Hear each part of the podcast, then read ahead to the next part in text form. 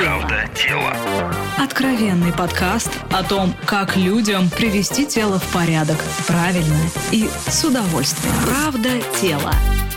Здравствуйте, это подкаст «Правда тела», где мы продолжаем рассказывать прям-таки последовательно и системно о том, какие бывают диеты и режим питания – меня зовут Илья Переседов, я журналист и вместе с Натальей Лосевой. Здравствуй, Наташа. Привет. И с нашим постоянным экспертом Аленой Поташовой, диетологом, гастроэнтерологом, кандидатом медицинских наук, мы сегодня поговорим о том, что же это за зверь такой глютен и почему каждый второй в Москве сегодня старается подсесть на безглютеновую диету. День добрый, Ура, ура, что с нами Алена. Ура, потому что, знаете, что вот это тоже, ой, я не ем глютен. Это, знаешь, ну, уже действительно невозможно просто это слышать. Я не ем глютен глютен. Нет, мне больше всего нравятся надписи на коробках без глютена тех продуктов, в которых глютена нет просто, как сказать, по, божьей, по божьей воле.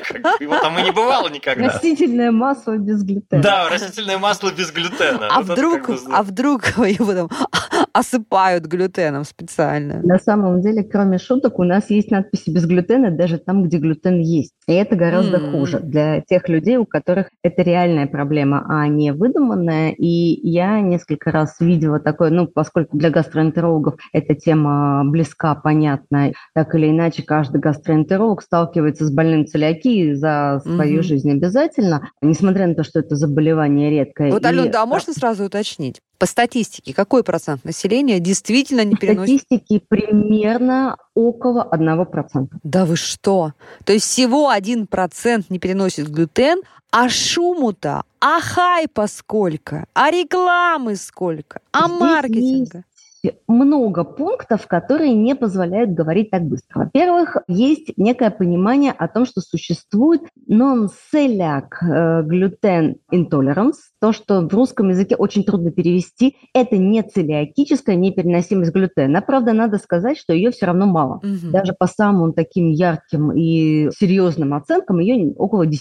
То есть даже если мы их всех приплюсуем, все равно получается не так много, как об этом говорят. Извините, пожалуйста, люди с высшим медицинским образованием, расскажите мне, гуманитарному невежде, а что такое вообще глютен? И почему, вот и почему э, формируется на уровне физиологии его непереносимость? Правда, давайте начнем действительно с азов. Смотрите, это белок, который на самом деле делает для нашей выпечки очень много прекрасного. Он делает ее липкой и дает ей возможность не рассыпаться, когда мы ее готовим. То есть глютен на русский язык переводится, на самом деле, более знакомым словом, как клейковина. То есть это ага. та часть зерна, которая соединяет, а, вот когда мы делаем тесто, она делает его вот таким вот липким, она делает его вместе. Если мы делаем безглютеновое тесто, оно будет рассыпаться у нас на комочке вот такого гладенького, большого, красивого и вкусного, пышного хлеба безглютенового не получается. Так, я сейчас перевожу на свой язык. То есть бывает белок животный и растительный, да, а растительный белок, в свою очередь, бывает еще разных видов.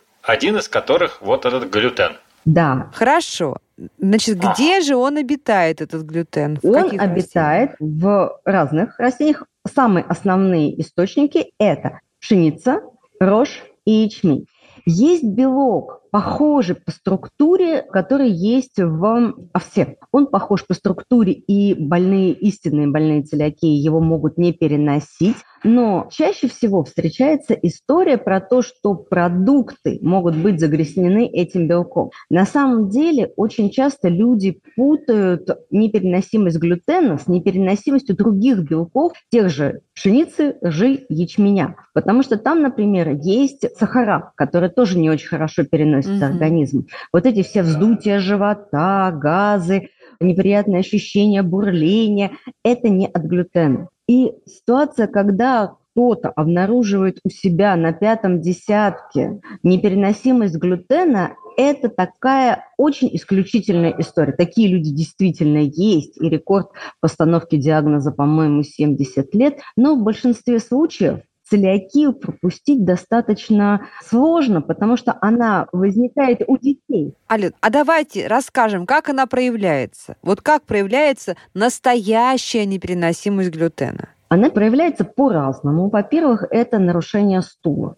Они а, могут быть чаще всего это в сторону поноса. Угу. То есть все, что съедено, тут же выводится. То есть кусочек хлеба пожевал, Понос, и да? Понос, да. Манку а при этом съел, очень понос. часто, угу. да, почему у детей как бы легче всего диагностируется, когда начинают есть булочки, сушки, и тут у ребенка не прекращается понос. Ребенок капризничает, у ребенка депрессия. Кстати, это на самом деле серьезный mm. симптом, который помогает врачам диагностировать целиакию, если нет поносов. Mm-hmm. То есть если вдруг маленький ребенок все время в плохом настроении, а, мы можем заподозрить целиакию, потому что вот такая депрессия, она деткам не свойственна. А бывают запоры, бывают боли, бывают не кишечные проявления, бывают язвы, например, там полости рта, то есть какие-то высыпания на коже. То есть спектр достаточно широк и достаточно неспецифичен что и делает этот диагноз не очень простым в постановке, хотя, казалось бы, он всем известен.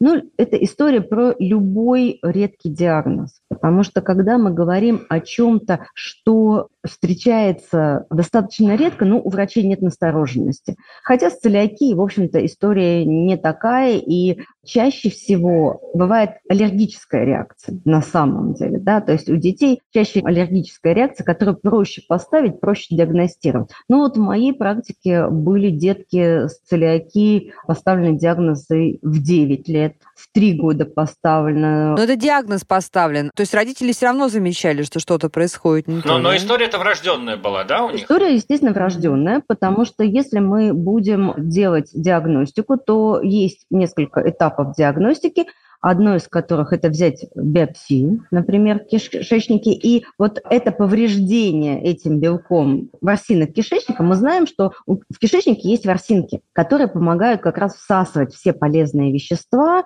и когда развивается настоящая целиакия, эти полезные вещества начинают хуже всасываться. Почему, например, у людей, у которых мы видим постоянную анемию, у которой нет оснований, нет понимания того, почему же эта анемия возникла без причины, мы тоже можем подозревать целиакию. И тогда даже при отсутствии ярких каких-то симптомов, болей, поносов, запоров, спазмов, чего-то еще, мы можем заподозрить целиакию, когда видим, что нарушение всасывания, так называемая мальнутриция, нарушение питания. И вот эти сглаженные ворсиночки, их диагностируют, когда берут кусочек кишки, это маленький-маленький крошечный кусочек, его цапают при ФГДС, при стандартном обследовании. У нас есть сейчас хорошие диагностические тесты, которые позволяют поставить диагноз по крови. Mm. То есть это несколько анализов, которые оценивают, не буду сейчас сильно углубляться в это, но это несколько анализов, которые отслеживают антитела, иммуноглобулины, то есть те состояния, которые будут меняться. Плюс там делается контрольный тест на то, что нет ли там общего снижения иммуноглобулинов, которые могут дать нам ложное отрицательное действие. То есть это некая структура, каждый врач ее знает. То есть если вы заподозрили у себя целиакию, вы хотите обследоваться, вы можете прийти к врачу и обследоваться. Ну и есть такое обследование, которое достаточно дорогое, но которое не рекомендуют делать Сперва это обследование генетическое,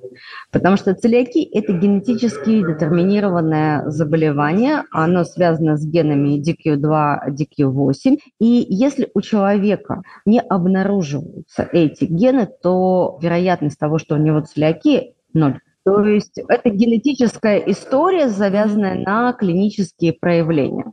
Понятно. Заподозрили, диагностировали, сказали, что действительно есть в той или иной форме заболевания, в той или иной форме непереносимости. Что едим? в такой ситуации, когда действительно нам по-настоящему, вот прям по чесноку сказали, да, действительно, это не понты ваши, вы не интересничаете, а доктор, а доктор прописал. Что прописал доктор? Да. Доктор прописывает полноценную диету с исключением любых, даже следовых количеств ржи, ячменя, пшеницы и сперва достаточно часто овсянки. Ну, то есть что, мы не едим хлеб, мы не едим мы не печенье, хлеб, тушки, булки, печенье, торты. макароны, мы не едим котлеты, потому что там может быть а, добавлен там может быть хлеб.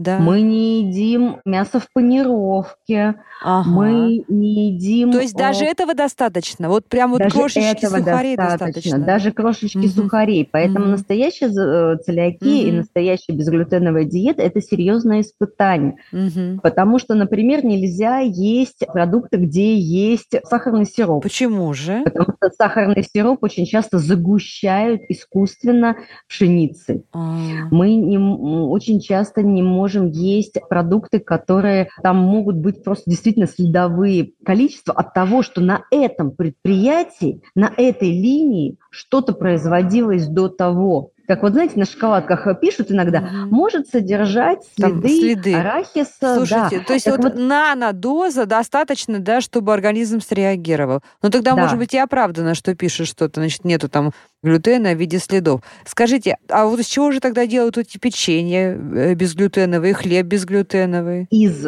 риса, А, из кукурузы, из киноа, из Ага. амаранта. Есть много круп, мгм. которые не содержат глютен. То есть это история про другие злаки, которые вполне можно себе употреблять. Ну вот я делаю печенье, кстати, э, не добавляя пшеничную муку. Там у меня как раз есть и лен, и... Есть такие истории. Просто единственное, что, например, есть гречишная лапша, Мгм. так вот, в ней, скорее всего, тоже, если она не имеет пометки без глютена, в ней, скорее всего, тоже будет глютен, потому что пшеницу добавят. И как я уже вот в самом начале сказала, я видела, например, продукты, на них написано крупными буквами «нет глютена», а в составе есть клейковина.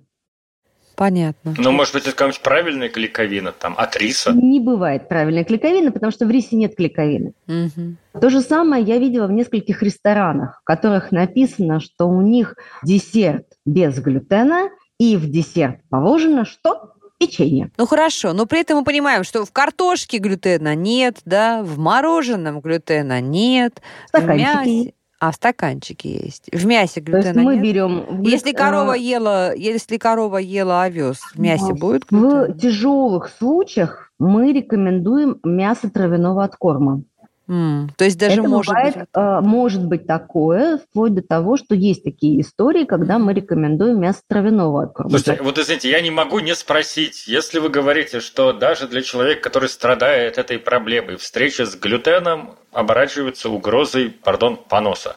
Если он один раз поест мясо какое-нибудь, как- где коровка ела овес, и просто пораньше сходит в туалет, это разве повод ему переплачивать в три раза больше за мясо травяного откорма? Во-первых, мясо травяного откорма стоит дешевле. Как это? Открываю лайфхак. Да, можете Ага. сравнить. Стейки травяного откорма стоят дешевле, потому что зерновой откорм считается дает лучшую текстуру мяса, а, более нежную, более такую э, деликатную. И Это вот сейчас что-то на богатом началось, это я не очень понимаю. Да. ну ладно, ладно, а то вы стейки никогда не ели, Илья, нечего кокетничать. Так вот, рассказывала. То, что касается мяса какого-то другого, да, то здесь вероятность, она все-таки меньше, да, то есть там может быть такая реакция, но на мясо это все-таки Не, просто мы это обсуждаем. Вот я вот понимаю, когда у людей есть пищевая аллергия, и они реально могут в ресторане умереть. примерно то же самое. Только Да. там идет разрушение не настолько яркое, а идет разрушение ворсинок кишечника. Вот если вы помните, да, они вот такие вот как бы дугами, да, и за счет того, что они такие вот ворсинчатые, у них больше поверхность всасывания.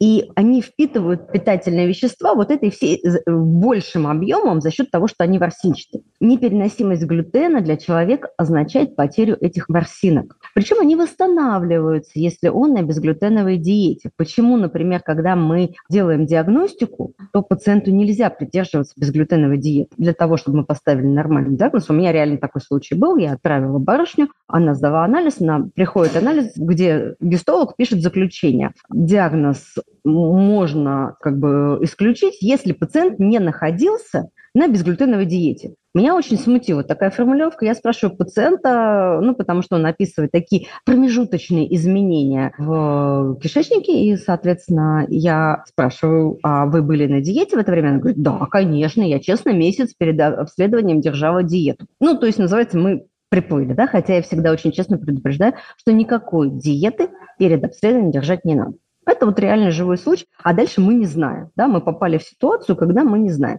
Ну, в итоге мы с ней приняли такое Соломоново решение, раз уж была на диете, значит, продолжаем диету еще полгода, смотрим, как будет самочувствие. Ну, деваться некуда, потому что по-хорошему надо вернуть ее обратно на глютеновую диету и повторить обследование, да, немножечко жестоко. Вот можно я в финале еще хотела бы предложить вам поговорить вот о чем. А если у человека нет безглютеновой диеты, но он там потому что модный или потому что считает, что это правильно, он взял и сел на безглютеновую диету. Вот ему что будет? Зло, добро? Никак ему не будет. Да никак ему не будет на самом деле, поэтому возмущение теми, кто сидит на безглютеновой диете, ну, кроме того, что они распальцованные и там фи-фи-фи, это я не буду, вот кроме э, чисто психологических аспектов ничего нет. Сложность заключается только для реально тех людей, у которых целиакия есть, потому что для них надо подбирать максимально такую богатую диету, чтобы все это скомпенсировать. Ведь а, а что они теряют? Э, да. Они теряют витамин В, да? Они теряют витамины группы В и не один. Они теряют клетчатку очень сильно, угу. да, потому что это все-таки польза, да. То есть э, хлеб это не просто пустые калории. Пустые калории это круассаны. А если мы едим нормальный цельнозерновой хлеб, то угу. это очень даже полезный продукт питания. И макароны, например, тоже нормальный хороший продукт питания, более полезный, угу. чем там, я не знаю, какой-нибудь сладкий перекус э, не пойми чем. Ну, вообще у меня такое ощущение, что вот с этой безглютеновой диеты, это вот как известная сказка про кашу из топора, когда топор сам бессмысленный ингредиент, но к нему добавляется все нужное и вкусное, и в итоге получается каша. Я к чему? То есть для как многих ты людей очень сегодня... навернул сейчас, мне кажется, Да, метафору. для многих людей сегодня проблема отказаться от сахара, для многих людей сегодня проблема отказаться от фастфуда, для многих людей сегодня проблема отказаться от булочек. И я вот вижу, если встать в позу, что глютен это зло, и вот начать вот это все не есть хотя бы пару месяцев, то можно заиметь позитивный эффект. Смотрите, есть некоторая сложность. Булочки, печеньки и прочее из глютена существуют. И поскольку на самом деле они не то чтобы очень вкусные, много их добавляют много сахара. А-а-а. Улучшает вкус. Я, поскольку в свое время работала с детьми, и, э, там, где вот эти безглютеновые диеты, они применяются при ряде состояний, даже когда нет целиакии, это достаточно частая диета, называется БКБГ, без казеина, без глютена.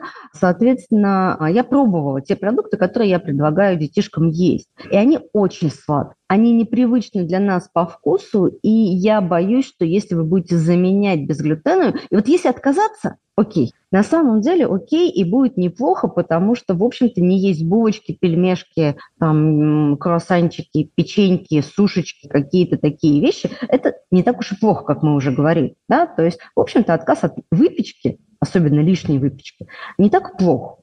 Другое дело, чтобы люди не заменяли это какими-то непонятными суррогатами. Потому что ну, в общем, булочки из, быть... рисовой, булочки из рисовой амарантовой муки с большим количеством сахара – мягко говоря, не очень полезные. И, здоровье и, они не принесут. Да, здоровье да. не такая принесут, замена да. бессмысленна. Угу. Если вы просто отказываетесь от хлеба, но при этом не забываете есть овощи, чтобы компенсировать количество клетчатки, не забывайте есть овощи, чтобы компенсировать угу. дефицит витаминов, и вообще овощи – это прекрасно, как мы знаем, особенно все, что растут над землей, да и под землей, в общем-то, тоже. Поэтому, если замена будет такая, то это хорошая замена. И я не вижу в современных условиях проблем делать такие замены. Если человеку лучше, пусть даже психологически, я, в общем-то, такой, на самом деле, как я говорю, я неправильный диетолог. Я, в принципе, считаю, что если человеку на той или иной диете хорошо, и мы можем ее сбалансировать, угу. то пусть он ее и соблюдает. Другое дело то, что если у вас реально, действительно, настоящая, не иллюзорная проблема,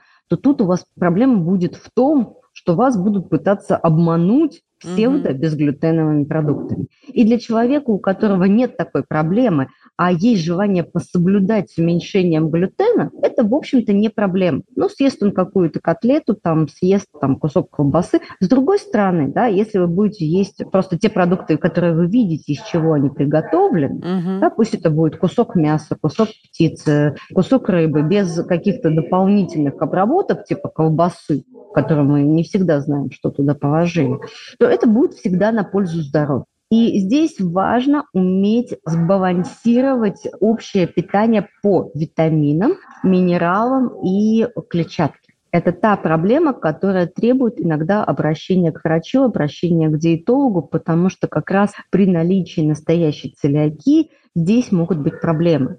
И, как правило, мы все-таки дополнительно даем витамины, дополнительно даем минералы, особенно это касается угу. женщин и железа, поэтому здесь история для консультации с врачом. Понятно, ну разобрались. Да будет так. Спасибо огромное. Ну что, у меня к глютену больше вопросов не осталось, и это все будет благодаря Алене Поташовой, диетологу, гастроэнтерологу, кандидату медицинских наук. Алена, спасибо вам большое. Спасибо. Спасибо. Это... Будьте здоровы был подкаст «Правда тела» и сезон, посвященный диетам. Правда тела. Правда тела. Правда тела. Слушайте эпизоды подкаста на сайте ria.ru в приложениях Apple Podcasts, CastBox или SoundStream. Комментируйте и делитесь с друзьями. Правда. Правда